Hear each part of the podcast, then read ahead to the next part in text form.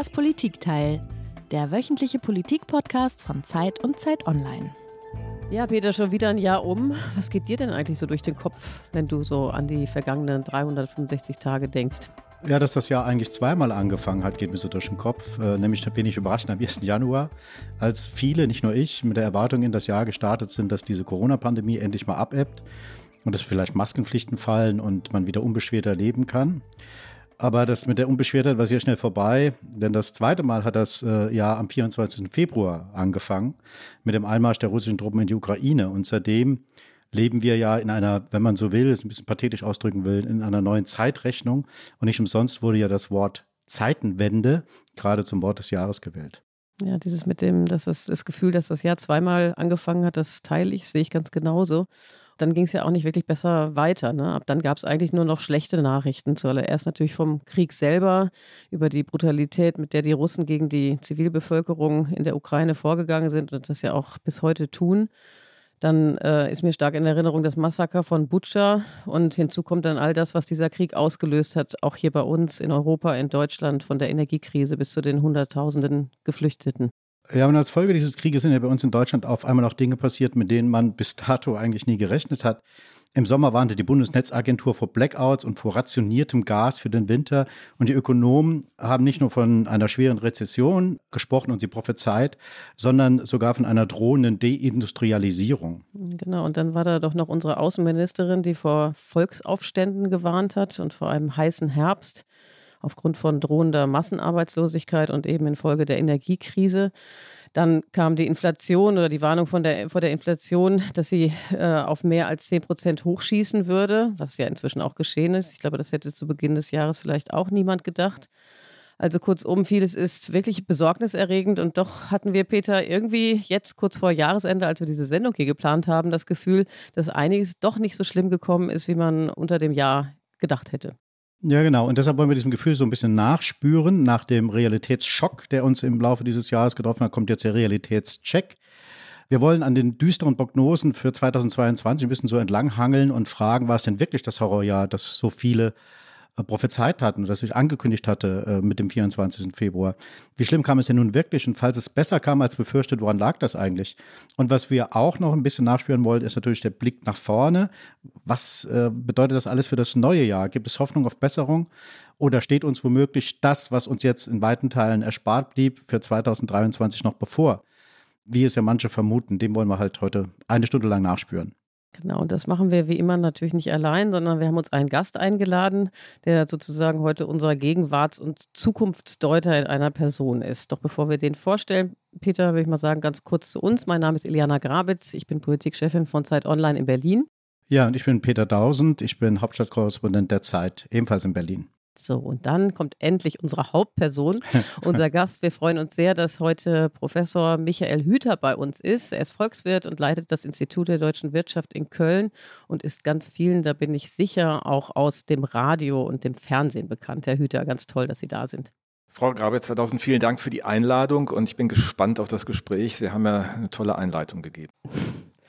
Genau, und wie all unsere Gäste haben auch Sie ein Geräusch mitgebracht, was uns zum Thema hinführen soll. Okay. Müssen Sie uns jetzt helfen, Herr Hüter?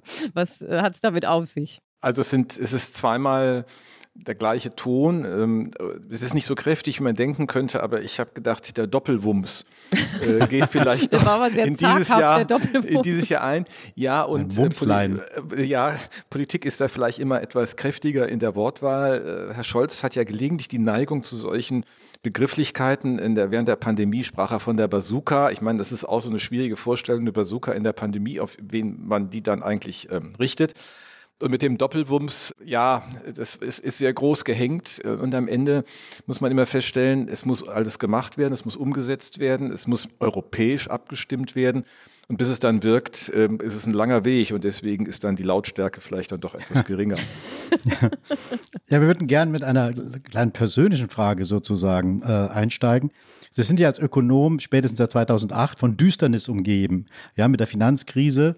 Äh, seitdem gab es ja mehr Dunkles als Helles in der ökonomischen Welt.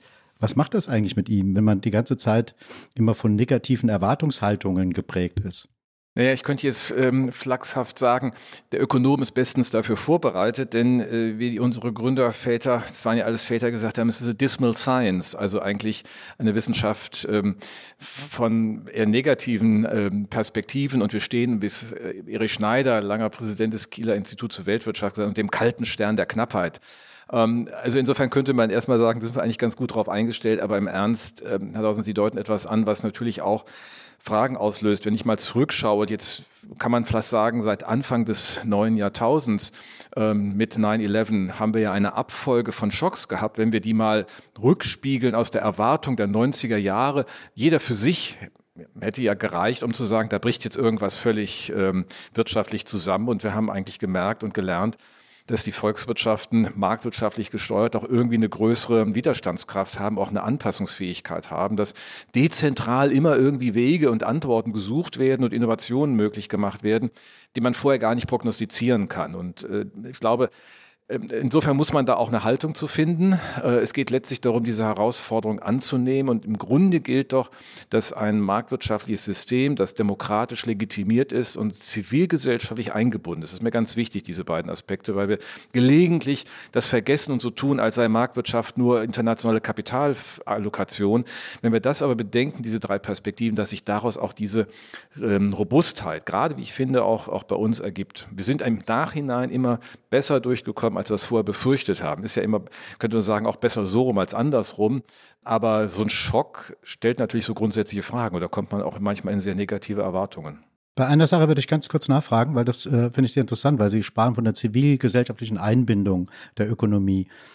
Wo funktioniert das? Also wie haben Sie Anbindung an die zivilgesellschaftliche Realität? Nun schauen Sie, wir haben ja eine, eine Engagementkultur, wenn ich das mal so nennen darf, in der Bundesrepublik Deutschland, wenn ich mir die Engagementquote betrachte, die im Freiwilligen Survey erhoben wird in den letzten 30, knapp 30 Jahren, von, ich sag mal, roughly 30 Prozent auf 40 Prozent Engagement der Bevölkerung angestiegen ist. Es zeigt ja, dass Menschen mehr tun, jenseits des Berufes, jenseits dessen, was man eigentlich als Verpflichtung für sich angenommen hat, als Staatsbürger, als Wirtschaftsbürger, als Nachbar, sondern man tut mehr. Die Menschen bringen sich ein und organisieren damit das tägliche Leben in einer erweiterten Form. Und genau das ist ja doch, was Unternehmen auch erleben. Unternehmen sind nicht im luftleeren Raum unter. Wir reden von der License to Operate, die eine Gesellschaft, letztlich die Zivilgesellschaft Unternehmen ausstellt. Und ein Unternehmen in Deutschland steht vor anderen Anforderungen als in China. Und trotzdem ein Unternehmen, das aus Deutschland kommt und nach China geht, ist in dieser deutschen Zivilgesellschaft letztlich auch verantwortlich. Und dieses Element äh, verwundert Sie vielleicht ein bisschen, aber das ist, äh, wie ich finde, in der sozialen Marktwirtschaft eigentlich angelegt, in der ökonomischen Theorie natürlich ausgeblendet. Und für mich war das schon immer eine Herausforderung. Ich durfte der Vorsitzende der ersten Engagementberichtskommission sein, äh, 2010, ähm, und dann auch bei den beiden zweiten äh, nachfolgenden Kommissionen dabei sein. Das ist schon ein ganz wichtiges Thema, weil es den Systemunterschied deutlich macht. Jetzt deuten Sie, Herr Hüter, Krise ja vor allen Dingen mit Hilfe von Statistiken mhm. und Balken und Daten. Ne? Und ich habe mich gefragt, wir haben uns gefragt, ob ähm, Sie das ganze Übel, das ganze Grauen, die ganze Düsternis, die sich ja manchmal dann anders entpuppt als zunächst gedacht, ob Sie die als Zahlenmensch besser weggefiltert bekommen als andere. Also einfach, weil äh, all diese Armut, die Existenznöte von Unternehmen und Menschen und so weiter sich eben hinter Statistiken und Zahlenkolonnen verbergen. Ja, ich sag mal so, die, die, die statistischen Werte, mit denen wir uns auseinandersetzen, sind ja im Kern immer aggregierte Werte und irgendwie bilden sie auch so ein bisschen was wie die durchschnittliche Entwicklung ab und können sich nie den Extremen ganz öffnen. Das ist auf der einen Seite gut, weil man dann sozusagen die Gewichtung der Themen auch sieht und der Fragen, die zu stellen sind. Auf der anderen Seite muss man trotzdem dann gerade in solchen Krisensituationen auch auf viele einzelne Themen anders eingehen und, und die berücksichtigen, weil man äh, dort möglicherweise äh, Durchwirkungseffekte hat, wenn eine bestimmte Branche große Probleme hat, die man im Aggregat, wie wir das nennen würden, also in dem Indikator, den Sie, die Sie erwähnt haben, gar nicht so sieht. Ja? Also auf der einen Seite, es ist so, man, man kriegt es ein bisschen geordnet, auf der anderen Seite machen wir uns nichts vor und auch den Zuhörern nicht, Zuhörerinnen und Zuhörern. Es ist das, was wir in der amtlichen Statistik haben, gerade am aktuellen Rand häufig auch ein normatives Konzept. Also ich meine, was das Statistische Bundesamt beispielsweise fürs dritte Quartal gemeldet hat. Ja, haben alle Mehrheit der Ökonomen erwartet, es schrumpft das dritte Quartal. Warum? Weil wir haben gesehen, das Konsumklima ist im Eimer, das Investitionsklima ist negativ und wir sahen auch Schwierigkeiten auf den Weltmärkten. Das deutete sich an. Jetzt stellen wir fest, das Amt meldet plus 0,4 laufende Rate gegenüber dem zweiten Quartal. Die Erklärung ist, ja, dahinter steht der Konsum mit plus 0,8.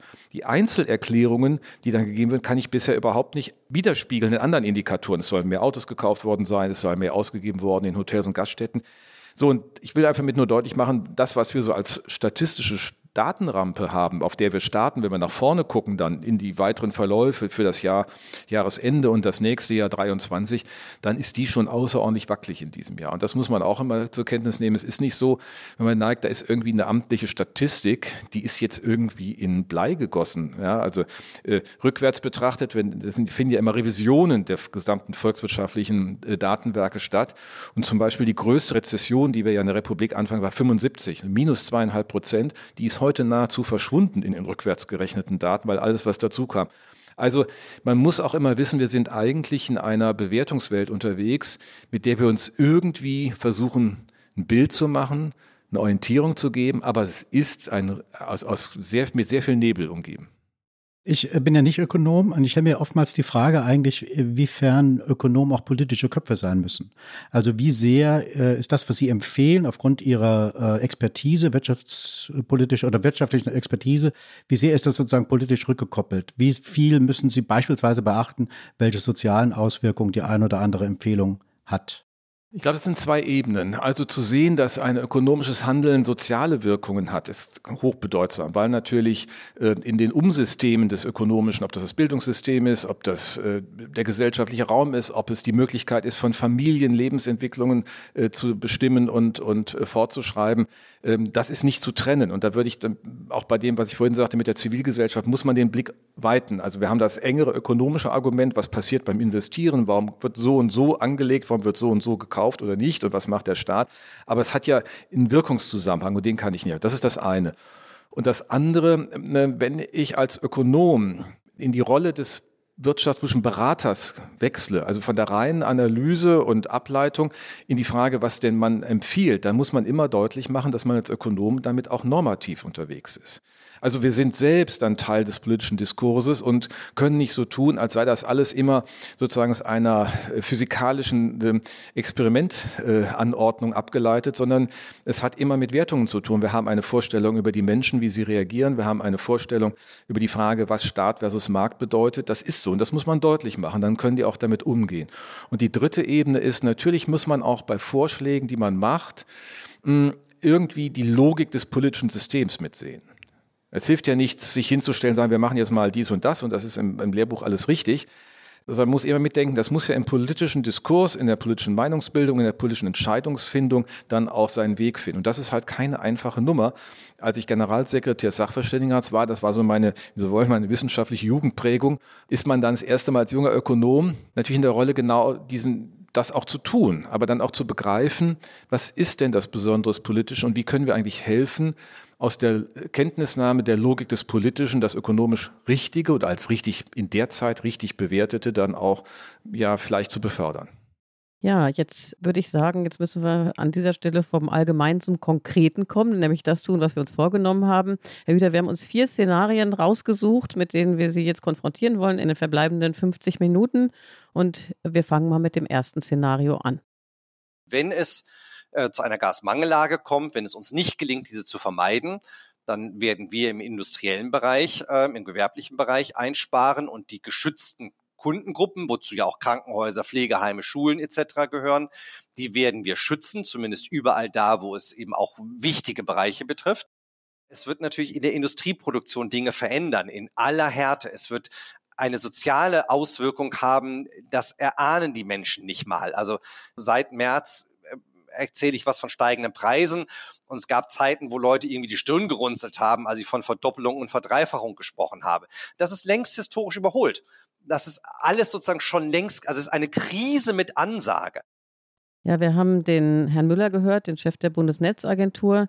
Das waren Warnungen, ich würde sagen, aus Mai, also auf jeden Fall aus, dem, aus der ersten Jahreshälfte. Und ähm, das war natürlich zu der Zeit omnipräsent. Also da wurde vor Blackouts gewarnt, vor Energieengpässen bis hin dazu, dass äh, Gas rationiert werden würde und gewisse Industriezweige dann eben äh, auch äh, prioritär behandelt werden würden und andere vernachlässigt würden. Herr Hüter, jetzt Ihr Realitätscheck erstmal auf einer Skala von 1 bis 10. Wie sehr hat sich denn diese Prognose bewahrheitet? Ja, Prognosen können sich ja auch dadurch bewahrheiten, dass sie Veränderungen auslösen. Aber zur gegebenen Zeit, das muss man immer noch erinnern, Sie sagten, es sei Mai gewesen, also im Frühjahr, waren die Speicherfüllungen in den, in den Gasspeichern sehr niedrig. Wir sind ja mit einem außerordentlich niedrigen Speicherstand gekommen und die Hauptsorge war zunächst einmal, wie können wir diese Speicher so füllen, dass wir über den Winter 2022, 2023 kommen, um dann eine Gasmangellage zu vermeiden. Im Sommer war klar, werden wir das so nicht haben. Keiner wusste zu dem Zeitpunkt, wie lange wird man Natural Gas aus Russland noch bekommen, welche Mengen von Liquefied Natural Gas, also das LNG-Gas, sind verfügbar auf den Weltmärkten, wie können wir das für uns äh, mobilisieren. Und insofern ist ja einmal richtig, was, die, was er über die Preisentwicklung gesagt hat, es hat im Laufe des Jahres enorme Preissteigerungen gegeben. Da waren wir natürlich als Deutsche auch mitverantwortlich, weil wir eigentlich alles auf den Weltmärkten gekauft gekauft haben, was es irgendwie gab, um diese Gasspeicher zu füllen. Und wir sind in den Winter eingegangen mit einem Füllstand von 100 Prozent nahezu. Also das ist ja auch beachtlich. Das Ziel ist erreicht worden.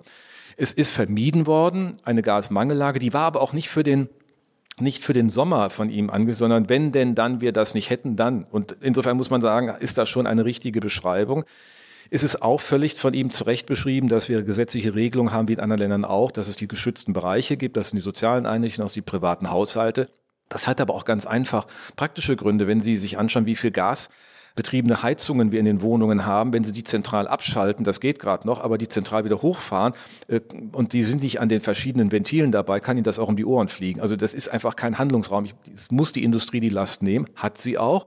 Wir haben bei der Industrie eine Einsparung von 20 Prozent, wo wir damals äh, in dem Zeitpunkt, als Müller das gesagt hat, unklare sozusagen Einschätzung hatten, weil das auch nicht nie ja notwendig war. Wie wird die Industrie reagieren?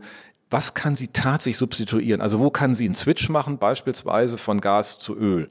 Ähm, wo kann sie Verstromung nutzen? Wir wussten, es gibt viele Bereiche wie die Glasproduktion, die Chemie, die Papier, wo es einfach um Prozesswärme geht, wo das halt nicht einfach ist. Es gibt weltweit keine strombasierte Glasschmelzwanne beispielsweise. Es ist gasbasiert. So, und wenn man jetzt anschaut, äh, dieser, was er sagte, der Industriestrukturbereich, das hat so stattgefunden. Wir haben in der Chemie heute einen Produktionswert, der ist 15 Prozentpunkte unter dem Wert vor einem Jahr. Also es hat deutliche Produktionseinschränkungen in den energieintensiven Bereichen gegeben. Papier ähnlich, Glas nicht ganz so stark. Und in den anderen Bereichen, äh, ganz, also Sie haben Branchen, die sind mehr oder weniger unberührt von dieser Krise. Nehmen Sie mal Elektrotechnik oder weitgehend auch der Maschinenbau, der eher so am allgemeinen weltweiten äh, Investitionszyklus hängt, aber jetzt nicht ganz spezifisch an dieser Energiefrage.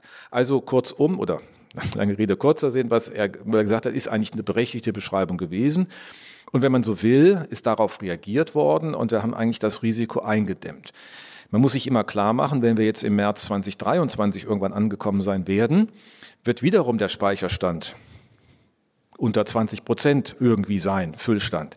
Und dann werden wir zu fragen haben, wie wir dann ohne Pipeline-Gas mit den anderen Kapazitäten zurechtkommen. Diese Frage ist noch nicht beantwortet. Also insofern, das Problem ist strukturell nicht bereinigt, weil wir einfach die anderen Produktions-, äh, die Substitutionsprozesse der Industrie nicht so einfach sehen und die Substitution im privaten ähm, Bereich des, des, der Heizung ist sowieso ein ganz langwieriger. Irgendwann stellt man sich vor, Wasserstoff ersetzt Gas. Wir haben andere, äh, wir haben da eine, eine technische Ergänzung bei unseren Thermen, aber das ist ein langer Weg. Also Substitution ist eine Funktion der Zeit. Manches geht schnell, die sogenannten Low-Hanging Fruits, da kann ich mal eben irgendwas ändern und alles andere wird dann mühsamer. Also bis wir strombasierte Glas Schmelzmann haben, bis wir in der Kokerei äh, das auf andere, das dauert einfach. So und das äh, insofern, ich, das war eine zutreffende Beschreibung, es war keine Horrorbeschreibung, sondern es war in dem der Situation angemessen, um auch, das ist ja auch die Funktion von Prognosen, Handlungsorientierung zu geben. Ja, da wollte ich gerade nachhaken. Ist man da nicht sehr versucht, praktisch in Worst-Case-Szenarien zu denken, um die Politik auf, also ganz allgemein gesprochen als Experte, mhm. in Worst-Case-Szenarien zu denken, um die Politik aufzurütteln, um was auszulösen? Ja, aber das muss trotzdem realistisch sein. Also wenn ich jetzt mal mit meiner längeren, in der Tat Erfahrung, ja, Sachverständigenratszeit, Bankvolkswirt, jetzt über 18 Jahre beim IW, dann laufen sie sich auch leer oder sie laufen sich wund, wenn sie ständig anfangen würden, irgendwelche Extremszenarien immer vorzutragen. Das macht, also es muss schon einen realistischen Anknüpfungspunkt haben, es muss strukturell in die Funktionszusammenhänge passen, über die man spricht. Etwas anderes kommt aber auch hinzu. Ähm, wir haben ja in den letzten 20 Jahren erlebt, dass Dinge passiert sind, die wir früher für unmöglich gehalten haben oder auch noch vor kurzem für unmöglich gehalten haben. Das sind diese berühmten schwarzen Schwäne, von dem Nassan Talib das, das Buch geschrieben hat. So, das heißt, man muss schon auch mit solchen Extremen umgehen. Und wenn Sie beispielsweise in der Bank das Value at Risk berechnen, also was ist sozusagen die, der, der Risikowert, den ein Portfolio einer Bank hat, wo Kredite und Anlagen alles Mögliche zugehört, dann müssen Sie auch die letzten fünf Prozent in den Blick. Sie werden nie so handeln, dass Sie die letzten fünf Prozent mit eindämmen, sondern Sie werden immer auf die 95 Prozent des Value at Risk achten.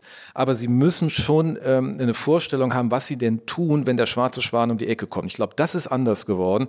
Nicht im Sinne, äh, dass wir permanent äh, versuchen, Politik äh, vor uns herzutreiben, weil wir irgendwelche Extremszenarien in die Welt äh, rauspusten, aber doch feststellen müssen, es gibt in dieser komplexen Welt, der so vernetzten Welt halt immer auch mal Situationen, die wir als Ungewissheit beschreiben und nicht als Risiko. Und Ungewissheit heißt, da habe ich keine Wahrscheinlichkeiten, da kann ich nicht mit den Erfahrungen der Vergangenheit hantieren. Und das ist genau das, was wir in diesem Jahr hatten. Hannah Arendt würde sagen, denken ohne Geländer.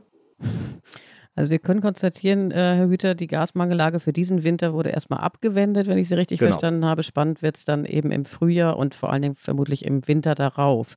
Sie haben jetzt gesagt, die Low-Hanging Fruits haben wir erfolgreich eingesammelt. Was macht Ihnen denn am meisten Sorgen? Also wo sehen Sie den größten Handlungsbedarf, um sozusagen die Versorgungssicherheit auch im nächsten Winter gewährleisten zu können? Nee, wir müssen ja sehen, dass die verschiedenen Produktionen von Energie einfach miteinander zu denken sind. Und die Gesamtkosteneffekte ergeben sich ja daraus, dass wie in jedem normalen Markt immer der, der teuerste Grenzanbieter sozusagen den Marktpreis bestimmt. Ne, das ist dann auch ja allen bekannt geworden als Merit Order.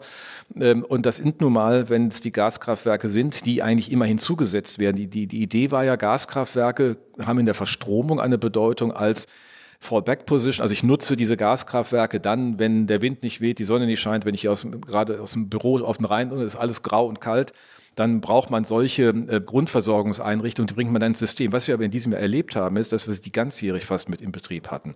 Das hatte damit zu tun, dass wir einen Stromproduktionsausfall unverändert in Frankreich haben, wo nur die Hälfte der Atomkraftwerke leistungsfähig sind.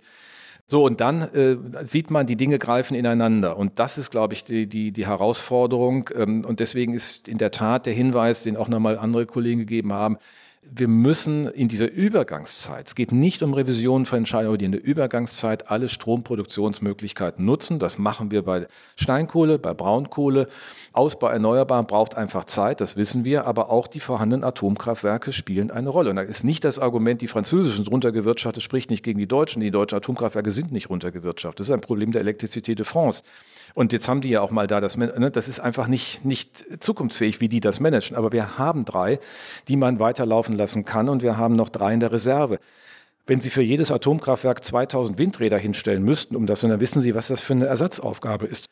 Wenn ich in Lingen das Atomkraftwerk abschalte, muss ich das Gaskraftwerk hochfahren. Also ich will einfach, diesen Zusammenhang müssen wir, glaube ich, auch nüchtern betrachten können.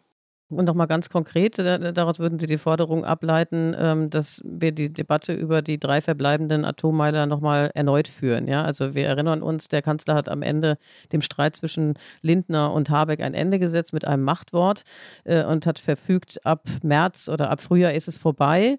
Ist es nicht vorbei? Oder darf es nicht vorbei sein aus Ihrer Warte als Ökonom?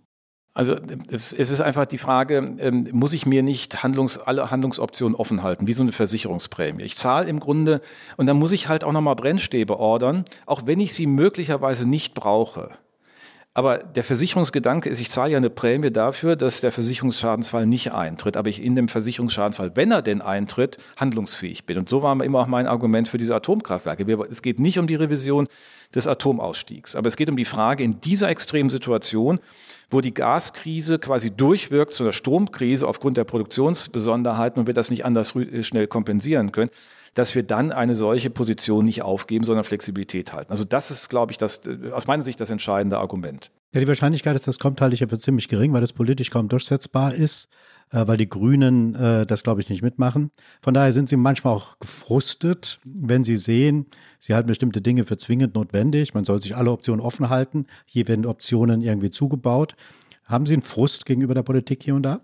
Nein, ich habe, also Frust, wär, da käme ja nicht weit, aber eigentlich wirklich ein Unverständnis, weil wenn die Formulierung von Olaf Scholz vom 27. Februar in der Regierungserklärung Zeitenwende stimmt, dann heißt das doch, dass in einer solchen Situation äh, ideologische Positionen der Vergangenheit jedenfalls keine Führung geben können. Das gilt für die FDP, das gilt für die Grünen, es gilt für die SPD, es gilt für alle Regierungsparteien, es gilt natürlich auch für die Opposition. Also man muss sich fragen, was ist jetzt notwendig unter dieser Situation? Und da muss man Positionen revidieren. Und dann kann man sich nicht hinstellen und sagen, es geht hier um den Markenkern einer Partei, wenn äh, einfach es um das Land geht. Und deswegen würde ich sagen, da, da bin ich etwas erstaunt und manchmal auch verwundert.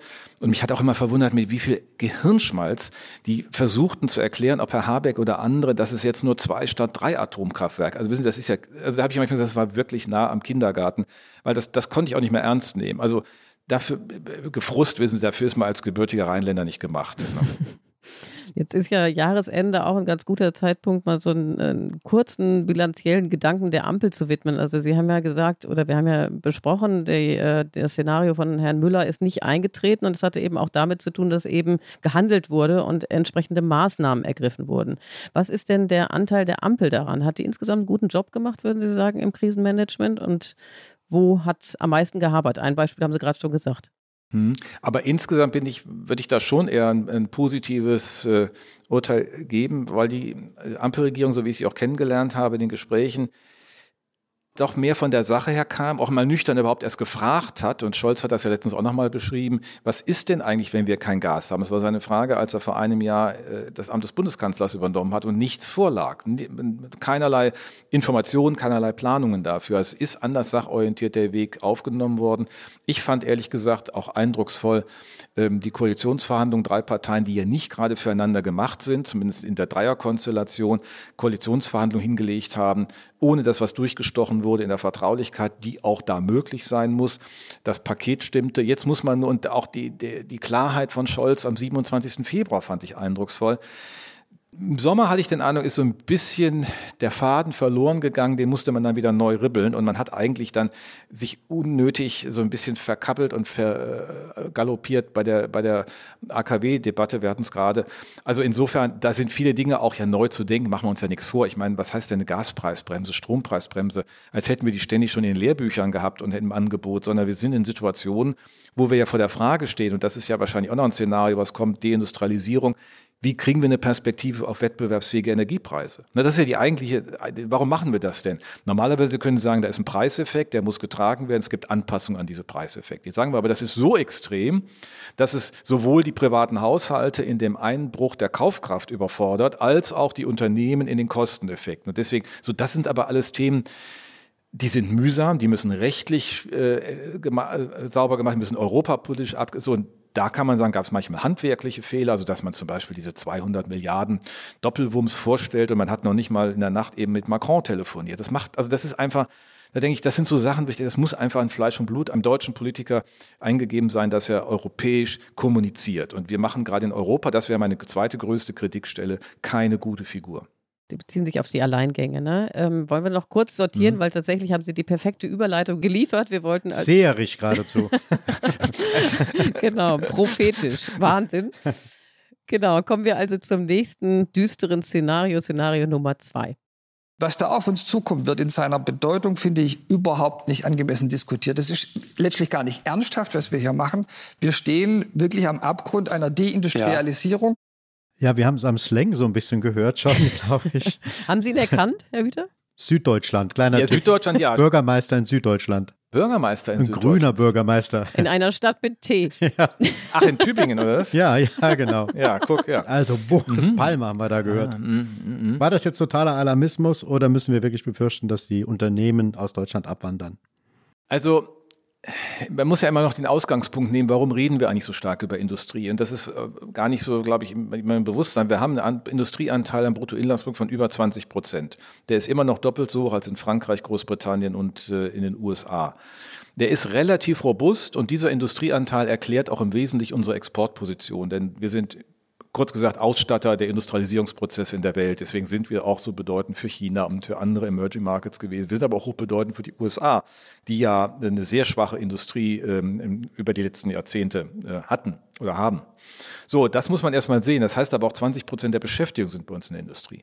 Wenn ich noch den Dienstleistungssektor zu der davon abhängt, bin ich präter propter bei einem Drittel der gesamtwirtschaftlichen Leistung, die industriebasiert ist, im sogenannten Industriedienstleistungsverbund.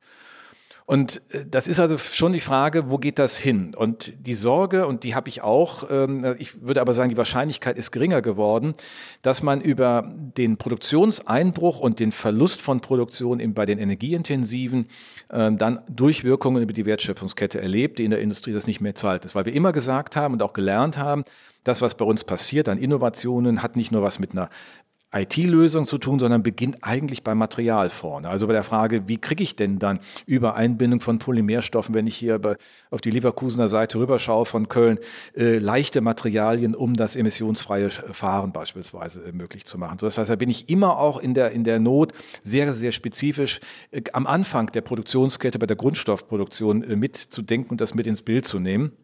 Und wenn wir jetzt eine nachhaltig andere Situation mit der Energiepreise haben, die hier in Europa hoch sind, die in China niedriger sind und die in den USA deutlich niedriger sind, das ist ja eine Frage der Veränderung von Standortbewertungen und kann das dazu führen, dass es kippt. Wenn wir dann gleichzeitig äh, sagen, wir haben eine Transformation vor der Brust, die wir leisten wollen, die wir leisten müssen, wie kriegen wir das eigentlich hin mit dem notwendigen Investivkapital, dass das hier stattfindet? Ne? In der Welt ist nichts gewonnen, wenn es woanders äh, passiert und hier einfach nur sozusagen stillgelegt wird.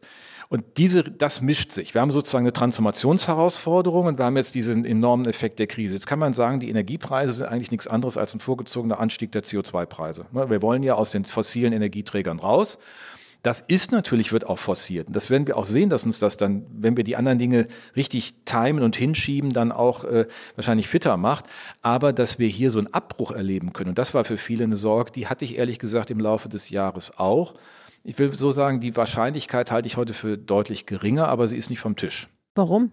Was hat sich verändert? Weil wir noch keine Klarheit haben über die Frage, was ist, heißt das für die nächsten zwei, drei Jahre für die Wettbewerbsfähigkeit der Energiepreise. Es geht ja nicht nur um Energieversorgungssicherheit. Also Gasmangellage zu vermeiden, ist ja eine Versorgungssicherheitsfrage. Es ist immer noch die Frage, haben wir wettbewerbsfähige Energiepreise? Und wenn man so stark aus dieser Energie rausgeht oder die einfach rausgepreist wird, ähm, dann muss ich Antworten haben, hier am Standort oder ich gehe woanders hin. Und wir können bei Unternehmen beobachten, dass die hier Produktion runterfahren und dass wir das als Deindustrialisierung wahrnehmen, aber an ihren Auslandsstandorten hochfahren. Und das wird möglicherweise nicht mehr revidiert. Und dann müssen wir andere Attraktivitäten für diesen Standort definieren, beispielsweise die Clusterstruktur der deutschen Industrie, die es sinnvoll macht, in diese Netzwerke hineinzugehen, die viel flexibler sind. Wir haben eine tolle Wissenschaftsinfrastruktur, wo Milliarden nach Deutschland investiert werden weil sie hier in, in 100 Kilometer Entfernung, in, egal wo sie sind, ob hier mitten in Nordrhein-Westfalen oder woanders, viele, viele Forschungseinrichtungen finden. Das heißt, wir müssen über diese Argumente gehen. Also nichts ist ohne, ohne Chance, auch in eine, auch eine solche Krise, obwohl ich das Argument, ehrlich gesagt, oder dieses Zitat, äh, eine Krise nicht, äh, never waste a good crisis, äh, irgendwie nicht so toll finde, weil man braucht eigentlich keine Krisen, Sie haben es anfangs gesagt, Frau Grabitz, und vor allem keine, die einen mental so belasten angesichts des Kriegsgeschehens in der Ukraine. Die brauche ich wirklich nicht, um Veränderungen auszulösen. Aber doch zu sagen, wir müssen gucken, was dieser industrielle Kern ausmacht. Es gibt darüber ein Bewusstsein und das ist auch richtig. Also insofern, das ist ein latentes Risiko. Ich will das nicht als Drohszenario in den Raum rufen, aber einfach von der Argumentation her hat es eine Gewandtnis in diesem Jahr bekommen. Aber das eine ist ja tatsächlich die Attraktivität des Wirtschaftsstandorts Deutschland. Da können wir vielleicht gleich nochmal drüber äh, sprechen, was mhm. man da auch tun könnte, um die entsprechend zu erhöhen. Mhm. Äh, das ist ja auch gerade ein großes Thema in der ganzen Zuwanderungsdebatte. Aber ich möchte nochmal gerne kurz bei diesem äh, Preisargument stehen bleiben. Also die äh, für mich alles entscheidende Frage oder eine große entscheidende Frage ist doch, ob die Gaspreise jemals wieder äh, auf ein äh, wettbewerbsfähiges Niveau sinken hier in Deutschland. Und da würde mich nochmal Ihre Prognose interessieren, weil am Ende wäre da relativ pessimistisch. Ja, dieses LNG-Flüssiggas, äh, ähm, das wir für teuer Geld eben aus Amerika rüberholen müssen, da sehe ich gar keine Perspektive, dass sich das irgendwie wieder ähm, an, an vorher übliche Preise angleichen lassen würde. Insofern wundert mich da so ein bisschen Ihr Optimismus an der Stelle. Naja, die Frage ist immer, wie viel Zeit haben wir. Aber erstmal stimme ich Ihnen zu, das kann man ja auch in den Marktpreis, äh, den Forward Rates, wie man sagt, auch sehen, dass sie im Grunde erst so in der zweiten Hälfte dieses Jahrzehnts auf Niveaus kommen, die dann doppelt so hoch sind, wie sie vor der Krise waren. Das heißt immer noch höher. Wir sehen aber auch, wenn politische äh, Rahmenbedingungen oder politische Events äh, solche äh, Märkte wie die Weltenergiemärkte bestimmen, kann es auch stark schwanken. Wir haben ja einen deutlichen Rückgang beispielsweise bei einigen fossilen Energieträgern. Wir sehen es bei Öl gerade. Wir sind mit den, beim beim Tanken bei E10 auf einem Wert, glaube, deutlich unter dem, den wir vor dem Kriegsbeginn hatten. Also es gibt dann auch immer solche Schwankungen. Insofern das auch, aber Sie haben recht, äh, LNG-Gas ist einfach bretter propter doppelt so teuer wie Natural Gas, weil Sie es zweimal umwandeln müssen. Sie müssen es einmal verflüssigen und dann wieder regasifizieren. Wir haben die Transportkosten.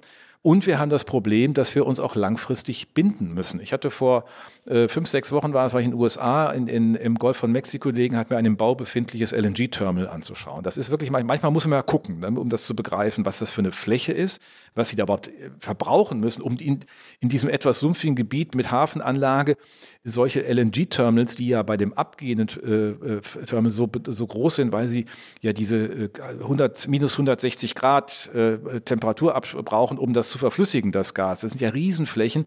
Und dann sagen ihnen auch die Investoren, das machen wir, aber das heißt, ein Abnehmer muss mindestens sich zehn Jahre binden. Und daraus ergibt sich ja dann ja auch das Preisproblem, was Sie anzweifeln. Das heißt, wir werden ja dann fragen, was haben wir dann für Preisklauseln und Flexibilitäten in dem System? Und wir müssen uns überlegen, wie wir parallel das managen mit dem Hochfahren der Wasserstoffwirtschaft. Die soll ja auch irgendwie ab 2028, 2029 Bedeutung gewinnen und hat ja vielfach Substitution, also eigentlich Gas raus und dann äh, in äh, Wasserstoff rein. Und ähm, das, glaube ich, ist, ist die Herausforderung. Insofern ja, äh, aber erstens waren wir immer ein Land, das beispielsweise hohe Industriestrompreise hatte.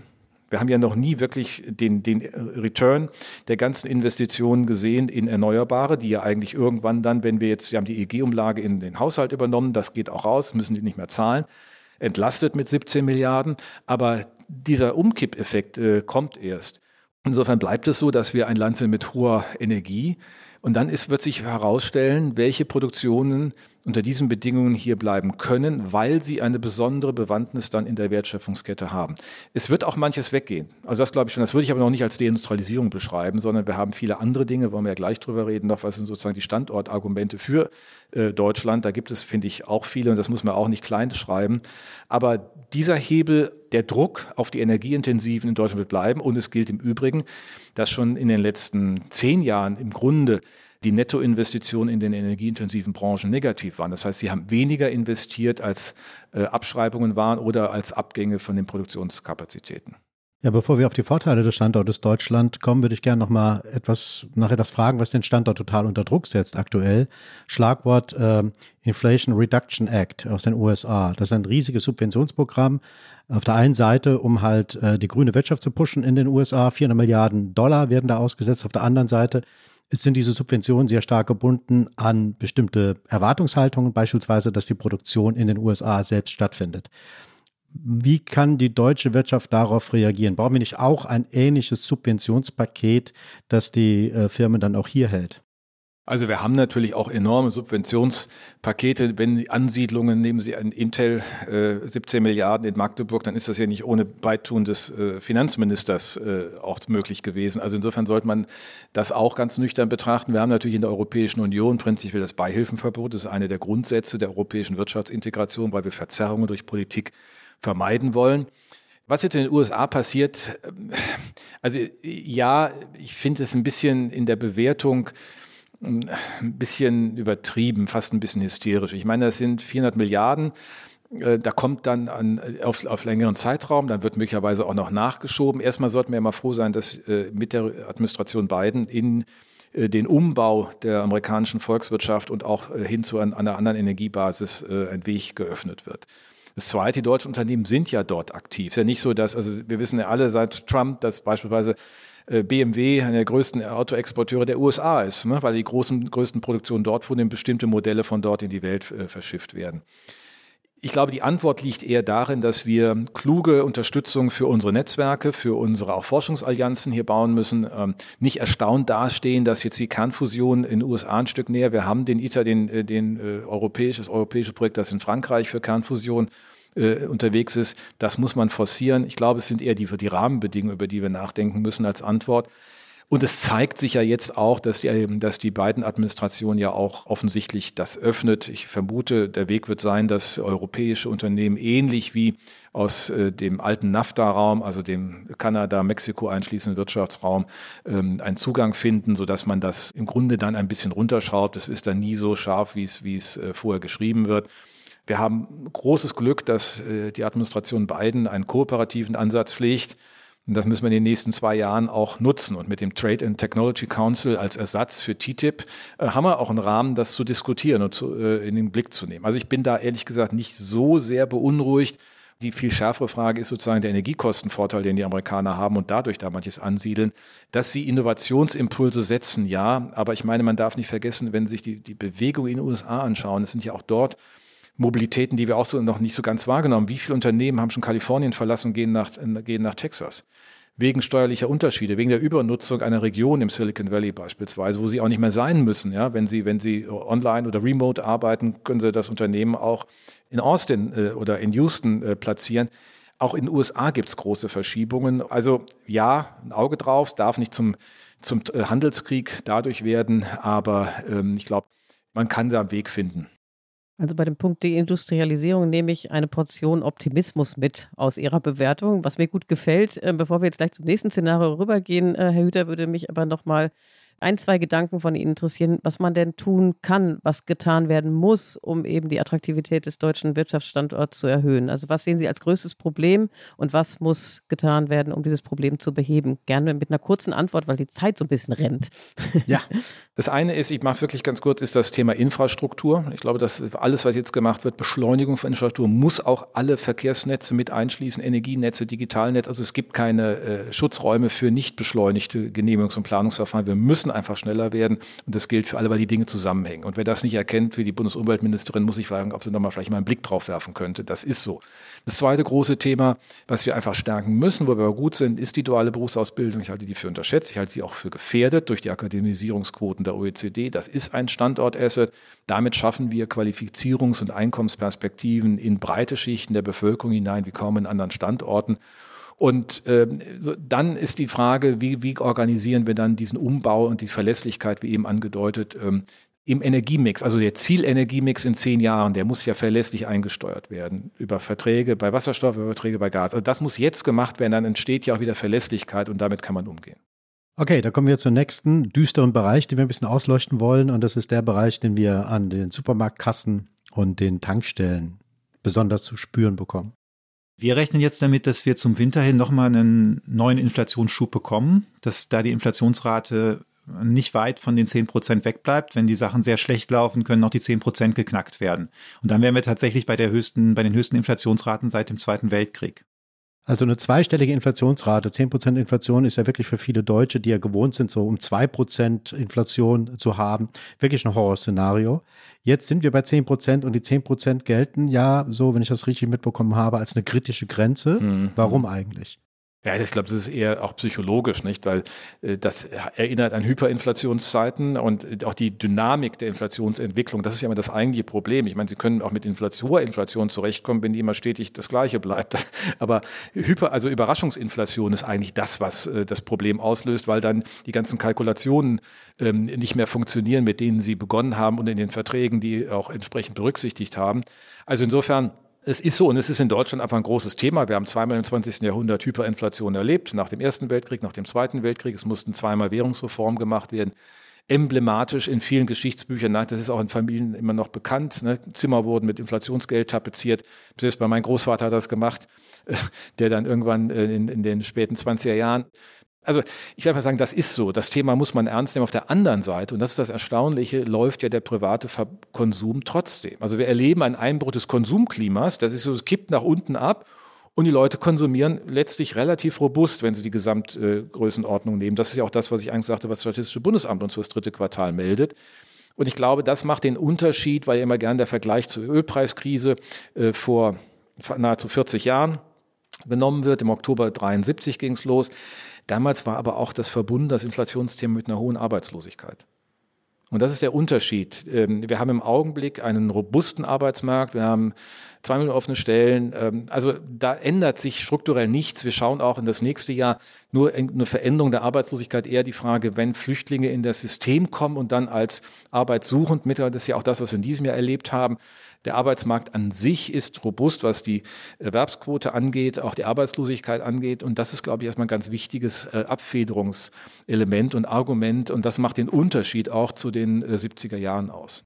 Was ist denn der Grund dafür, dass die Leute weiter konsumieren? Sie haben gesagt, einerseits ist der Arbeitsmarkt robust, verstehe ich. Wenn ich meinen Job nicht auch noch verliere, dann kann ich weiter konsumieren und trotzdem steigen ja die Preise. Wir alle merken es ja, ne? Also ja. auch wenn es jetzt an die Planung des Urlaubs für den nächsten Jahr geht und genau. so. Also ich finde selber, man merkt es einfach, dass es dass überall die Preise in die Höhe schnellen und dass das schon auch das äh, Ausgabeverhalten verändert, bilde ich mir zumindest ein für mich selber. Was ist der Grund dafür? Also, dass die Leute sozusagen da relativ krisenavers sind und einfach weiter agieren, wie sie es bisher getan haben.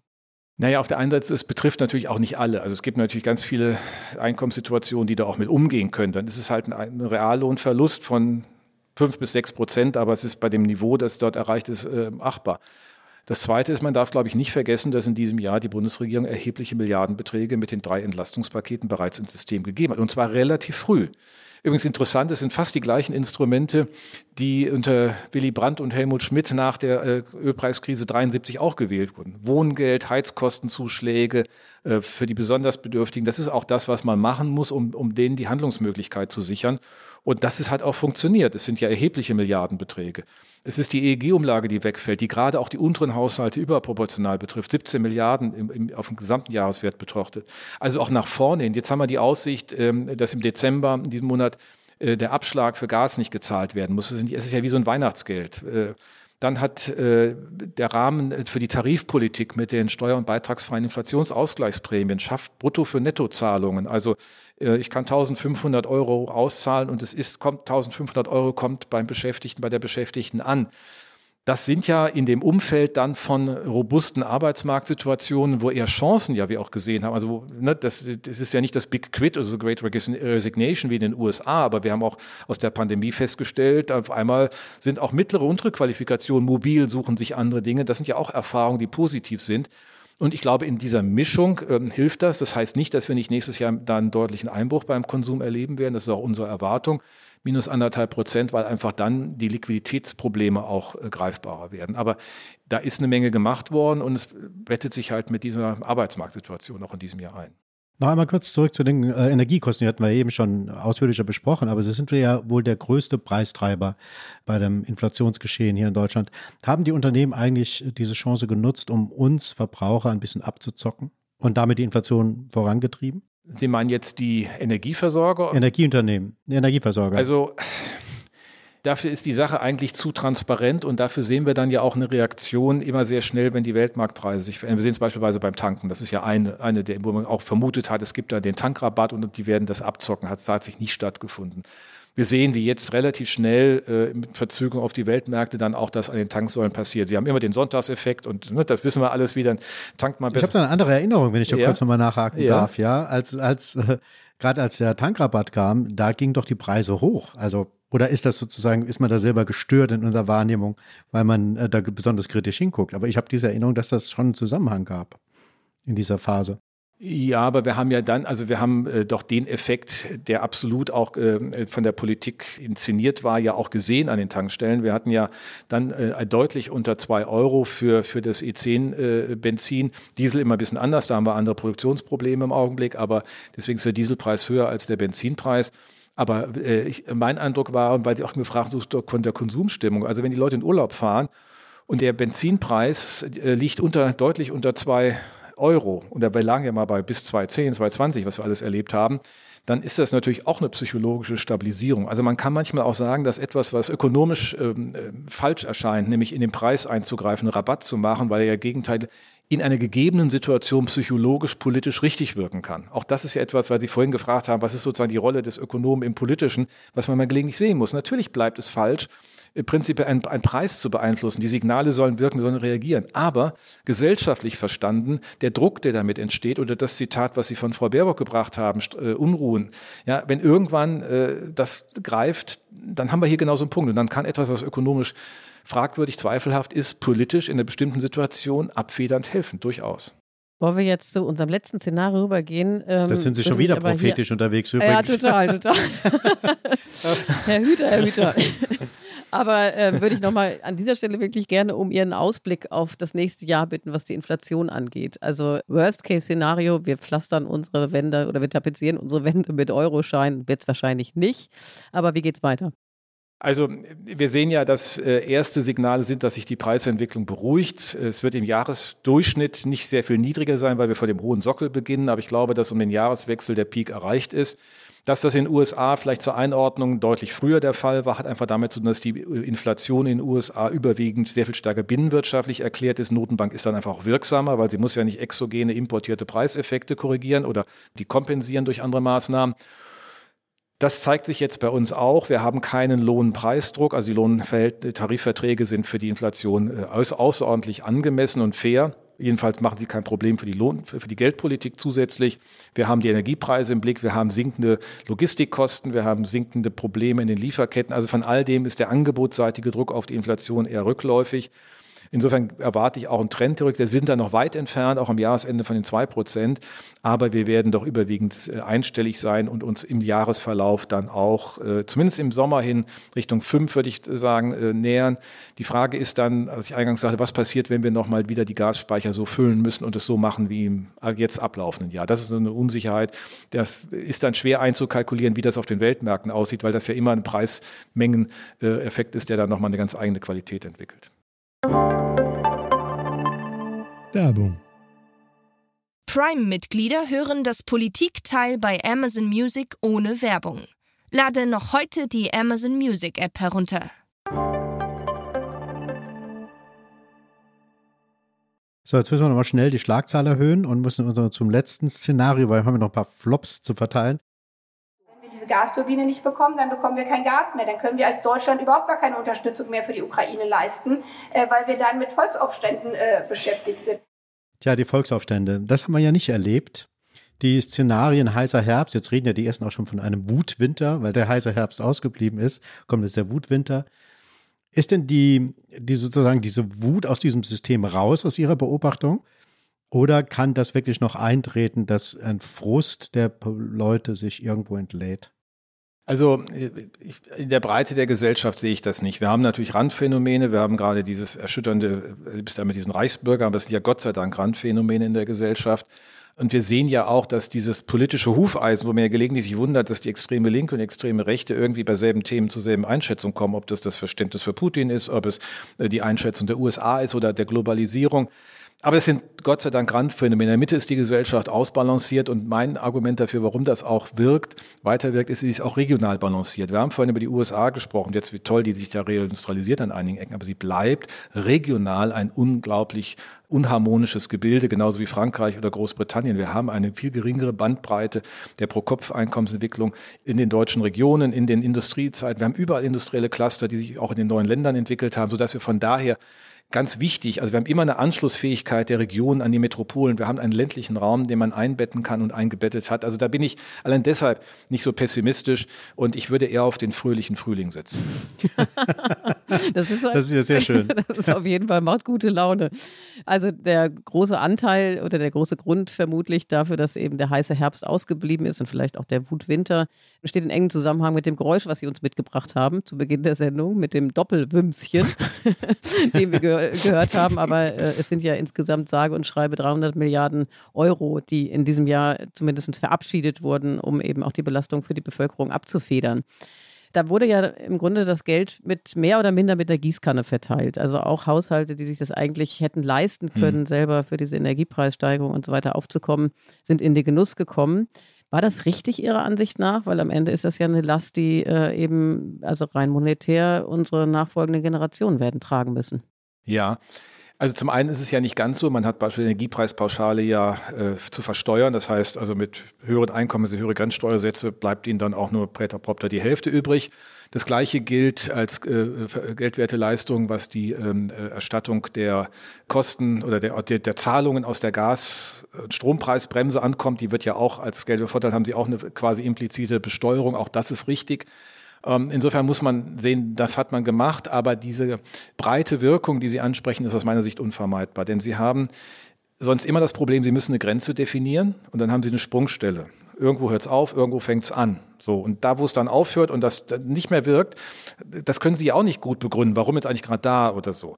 Es ist ein breitengesellschaftliches Phänomen. Es ist auch ein Phänomen, das die Wirtschaft in der Breite trifft. Deswegen geht es hier mal um die wettbewerbsfähigen Preise und es geht dort um die Kompensation von Kaufkraftverlusten dann ist man immer unscharf. Also ich finde alle, man kann das sich ihm alles Tolles wünschen, aber ich habe mich immer gefragt, was hätten wir jetzt gekonnt, wenn wir gewusst hätten, dass hinter jeder Steueridentifikationsnummer noch eine IBAN liegt. Äh, hätte ich den jetzt deswegen weniger gezahlt oder so? Also das ist, hilft ja noch nicht, sondern ich muss im Grunde in solchen Krisensituationen einen gewissen Pragmatismus auch walten lassen. Auch dort gilt, dass ich mir die äh, Schönheit von ökonomischen Modellen nicht einfach in die Realität überführen kann. Das geht so nicht. Und äh, außerdem haben wir auch gar nicht die klare Aussage, bei wem hätten wir denn aufhören sollen, wo hätten wir denn anfangen sollen. Es gibt bei den Unternehmen so Kriterien mit, äh, was haben die für, eine, für einen Gewinn im letzten Jahr gehabt und solche Geschichten. Die gleiche Debatte hatten wir während der Pandemie. Am Ende würde ich sagen, Hauptsache, es ist wie manchmal mit dem großen Pflaster, dass man bei einer kleinen, vielleicht am Ende kleineren Wunde hat. Es ist pragmatisch wahrscheinlich nicht ganz viel, nicht wirklich sehr viel anders machbar. Also das Argument, die Erklärung kann ich total gut verstehen. Ne? Man sagt halt eben, je differenzierter äh, es geworden wäre, desto länger hätte es gedauert und man braucht natürlich das Pflaster jetzt. Also die Erklärung verstehe ich. Aber meine Frage ging ja auch in die Richtung, können wir das eigentlich den künftigen Generationen zumuten, die ja auch eine Menge noch vor sich haben, was den Kampf gegen den Klimawandel betrifft? Ja, ähm, da, insofern ja, aber in solchen Krisen äh, muss man dann auch mal so handeln, denn wenn wir unsere Handlungsfähigkeit verlieren, wird die Handlungsfähigkeit der künftigen Generationen auch eingeschränkt. Also insofern gilt ja ganz grundsätzlich, dass diese Transformationsaufgaben, ich nehme das jetzt mal auf dieses Thema, also was wir für die Klimaneutralität machen, natürlich kreditfinanziert werden müssen, weil die Erträge gar nicht bei dieser Generation alleine ankommen. Wir machen Dinge, wo wir den Schaden der Vergangenheit mit bereinigen müssen und nach vorne hin unseren eigenen Abdruck auf Null setzen, damit künftige Generationen ein lebenswertes Umwelt auf dieser Erde finden. Also müssen sie auch äh, Zins und Tilgung mittragen. Das ist für mich ganz klar. Ich finde es immer absurd, wenn gesagt, ja, Kredite führen zu Zins der künftigen. Ja, klar. Es ist ja nicht darum, dass wir unseren Konsum heute hier zahlen, sondern dass wir handlungsfähig bleiben und dass wir genau diese Transformation organisieren. Und deswegen bin ich auch der Meinung, das muss im Rahmen der Schuldenbremse klug gemacht werden. Der Klima- und Transformationsfonds ist dann wahrscheinlich das richtige Vehikel. Ja, von dieser Langfristperspektive noch einmal kurz zurück zur näheren Zukunft, zu Ihrem fröhlichen Frühling. Damit wir den erreichen, erwarten Sie denn eigentlich weitere Entlastungspakete für die Bevölkerung? Wird sowas vonnöten sein? Also man hat ja jetzt eigentlich die wesentlichen Dinge. Man muss ja eigentlich fragen, ist irgendwo jemand nicht bedacht? Ja? Also wenn jetzt auch noch die Pelletheizungen und die Ölheizungen mit dabei sind. Man muss jetzt einfach liefern. Und ich glaube, die Dinge sind, sind definiert. Man muss es auch europapolitisch ablehnen. Man muss jetzt auch wieder es so machen, dass man nicht die Erwartungen, die man geschürt hat, selbst wieder äh, unterminiert. Das wäre natürlich äh, nicht gut. Also äh, äh erwartungstreu bleiben und die Dinge machen, die man beschlossen hat.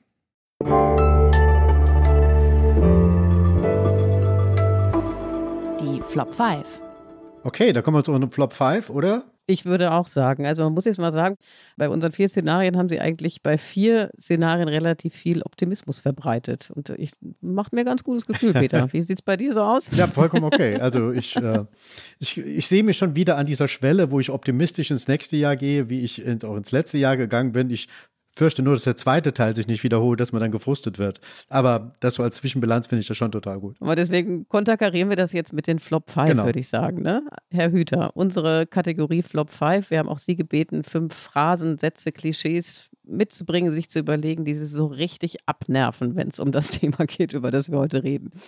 Was ist denn Ihr erster Flop? Die Headline, die ich in meiner Tageszeitung lese, Streit in der Koalition. Und das wird dann problematisiert. Ja, gut, dass sie sich streiten. Ne? Wie sollen wir denn weiterkommen? Nur durch Streit äh, in klugen Verfahren. Das ist Demokratie. Das ist Politik durch Streit oder Konflikt, wie Habermas gesagt hat. Aber manchmal dauert es ein bisschen lange, ne? wenn ich da an diesen Atom-AKW streite. Ja, aber so sind halt Menschen. Das, das ist sicher richtig, da, da, haben wir auch drüber gesprochen. Aber im Grunde, also allein zu sagen, Streit in der Koalition ist doch kein Problem. Das stimmt. Das ist doch gut. Okay, ein Aufruf zum Streiten, Peter. Ja, ich meine, äh, wir benutzen natürlich, das, das geht ja für die Journalisten ganz stark, natürlich bei uns alles Streit, was auch manchmal nur eine Diskussion ist. Und Ihr zweiter Flop, Herr Hüter. Wandel durch Handel ist tot. Also so simpel ist dann es dann auch nicht, äh, wenn wir einen solchen Diktator erleben, der sein Land äh, in einen Konflikt hineinführt. Trotzdem gilt der Grundsatz, dass Vernetzung besser ist, als nicht vernetzt zu sein. Trotzdem gilt, dass der Austausch, das Gespräch besser ist, als es nicht zu tun. Also dann zu sagen, der Grundsatz Wandel durch Handel ist tot, das ist absurd. Also die Coupling ist für Sie ein Unwort sozusagen. Das ist auch erstens mal, warum soll jetzt Politik sowas organisieren? Das ist doch dummes Zeug, sondern Unternehmen müssen Risiken bewerten. Und wenn sich Standorte verändern in der Risikobewertung, werden sie das schon tun. Die müssen ja mit ihrem Kapital sorgsam umgehen. Also da, aber jetzt so diese Überschrift, das ist jetzt damit tot, das ist einfach falsch. Okay. Flop Nummer Also, willst, wolltest nee, du noch, ich wollte nur was ganz sagen kurz dazu? sagen, dass das allein ihr zweiter Flop, glaube ich, Stoff für eine weitere Sendung wäre. Da würde ich jetzt, jetzt ganz viele nachfragen, aber die Zeit läuft. Wir kommen zum dritten Flop. Ja, das ist äh, der englische Titel eines Papers, das im März, äh, What, If? Und die Kollegen haben sich da dicke getan und erklärt, dass wenn wir sofort aus dem Gas aussteigen, heute tun sie mal so, als sei das nur ein Hinweis gewesen zum Gaseinsparen, wenn wir sofort im März einseitig aus dem Bezug russischen Gases ausgestiegen werden, dass das äh, überhaupt gar keinen Effekt gehabt hätte. Und äh, wir hatten damals Speicherstände von null, wir hatten keine Vorbereitung im Unternehmen, wir haben jetzt diese Zeit kaufen können in diesem Jahr. Deswegen ist die Lage jetzt anders, aber sich immer noch hinzustellen, man hätte im März recht gehabt, das geht mir sowas auf den Nerv. Kommen wir zum letzten Flop, wenn ich jetzt richtig mitgezählt habe, wenn ich noch bis fünf zählen kann. Nee, nee, nee, du hast dich vertan. Das ist der vierte. Kann nicht mehr bis fünf zählen. Das ist die Weihnachtsfeier von gestern. Die Weihnachtsfeier und für die Hörer und Hörerinnen, wir haben es vorher besprochen, der Peter war heute Morgen schon im Fernsehen und hat die morgendliche Presseschau gemacht. Also das kann man auf jeden Fall entschuldigen. Das ist der vierte Flop. Der vierte hat auch was mit vier zu tun. Der, die Aussage, die Vier-Tage-Woche ist nötig. Also wenn wir weniger werden, äh, müssen wir entweder unheimlich viel produktiver werden, was aber nicht vom Himmel fällt, sondern müssen wir ein bisschen mehr arbeiten. Und äh, der Ehrlichkeit müssen wir uns stellen. Zuwanderung alleine wird das Thema nicht lösen. Wir können auch selbst ein bisschen mehr tun. Vielleicht so viel wie die Schweden oder wie die Schweizer im Jahr arbeiten. Eine Stunde mehr in der Woche wie die Schweden oder zwei Stunden mehr wie die Schweizer. Herr Hüter, jetzt machst du immer wieder schlechte Laune jetzt zum Ende. Ja, ich wollte das ja nicht damit das, äh, einseitig wird. Ich erinnere dann aber nochmal an den fröhlichen Frühling am Schluss. Okay, okay. Aber ist es auch ein versteckter Hinweis oder ein gar nicht so richtig versteckter Hinweis auf eine Verlängerung der äh, Arbeitszeit und des, der, der Verschiebung des Renteneintrittsalters nach hinten?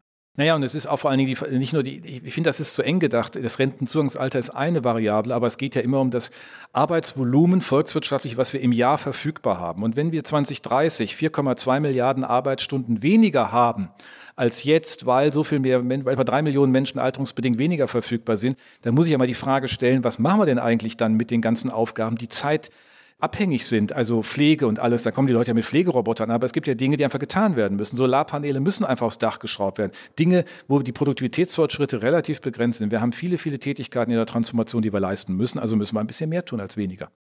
Oh je, dann kommen wir zum Mhm. fünften Flop. Da bin ich bei, dem, was ich eingangs ähm, als Ton hatte. Ich fand das mit dem Doppelwumms, es kam schon schwierig als Begriff. Und also ah, der hat ihm nicht gefallen, ja? Nee, weil, ja, ich meine, das ist zwar der, das ist wahrscheinlich ein guter Marketing-Gag, äh, man, man bleibt in Erinnerung und da werden alle dran denken, aber irgendwann waren die Fragen, wenn die Leute fragen, was ist denn jetzt dieser Doppelpunkt, wo ist denn der bei mir angekommen? Und deswegen hatte ich da die relativ bescheidene Tonkulisse dabei. Was hätten Sie sich so ausgedacht? Was wäre so eine Begrifflichkeit gewesen, die Ihnen gefallen hätte? Äh, Jetzt muss ich auch nach Marketing. Also, äh, pff, was hätte ich denn gesagt? Also ich hätte einfach nüchtern gesagt, wir nehmen 200 Verantwortung und, und wir geben, wir, nee, nee, Verantwortung für die Zukunft ist das. Und wir sichern hier, ein- unser, und, und das ist nicht, ich finde, das bringt so, genauso wie der Begriff Bazooka, das bringt so eine Tonalität rein, die der Sache nicht zuträglich ist. Ja, das ist der ratiogetriebene Ökonom, der da spricht. Ja, ja, gut. Ich glaube, erinnere mich uns an hat das das ganz gute. gut gefallen, oder? Ich fand's Mit gerne, natürlich fand ich das gut. Das geht doch wunderbar klar, in eine es Zeile. ja- das passt ja, wunderbar ja, in eine genau. Überschrift rein.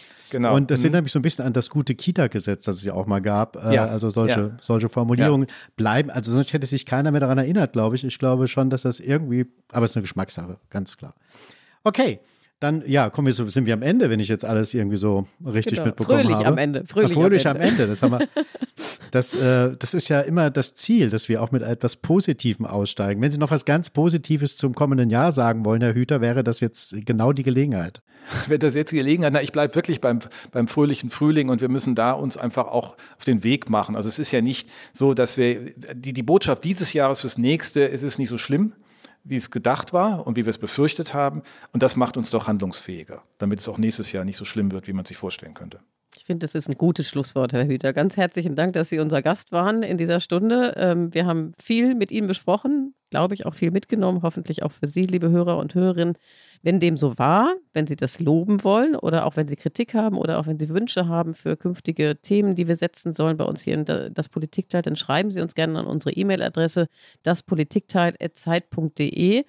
Und nächste Woche, Peter, haben wir ja was ganz Besonderes vor. Da sind wir nämlich nicht zu zweit. Ja, da haben wir was ganz Besonderes. Da sind wir zu siebt. Also nächste Woche sind wir, wir sind ja immer zu dritt in der Regel. Aber wir sind nächste Woche, äh, treffen sich vier Moderatoren und unsere drei Kolleginnen, die uns bei diesem Podcast immer so wunderbar unterstützen. Wir werden eine kleine Weihnachtsfeier, äh, eine interne mit öffentlicher Beteiligung sozusagen haben. Jeder wird so sein Highlight rauspicken oder eins der Highlights rauspicken aus diesem Jahr, aus diesem Podcast-Jahr 2022 und nochmal erläutern, warum das eigentlich sozusagen für ihn oder für sie das Highlight war. Und wir werden die denkwürdigsten, die rührseligsten und die erkenntnisreichsten Momente ein bisschen sammeln und vorstellen. Und ich glaube, das könnte ganz interessant werden. Und heute war es ja auch schon ganz interessant. Vielen Dank nochmals, Herr Hüter. Ich danke Ihnen für die Einladung. An dieser Stelle möchten wir hinweisen auf ähm, die vielen Podcasts, die bei uns äh, zu hören sind bei Zeit und Zeit Online. Ganz besonders möchten wir aber hinweisen auf den Klimakrisen-Podcast. Auch das noch. In dieser Woche geht es um die Geflüchteten und äh, die Frage, warum immer mehr Menschen weltweit auf der Flucht sind. Und jetzt können wir uns verabschieden. Herzlichen Dank, Herr Hüter, und allen einen schönen Advent. Ja, auch vielen Dank von mir und bis ein andermal. Das war sehr interessant. Vielen Dank. Alles Gute. Vielen Dank.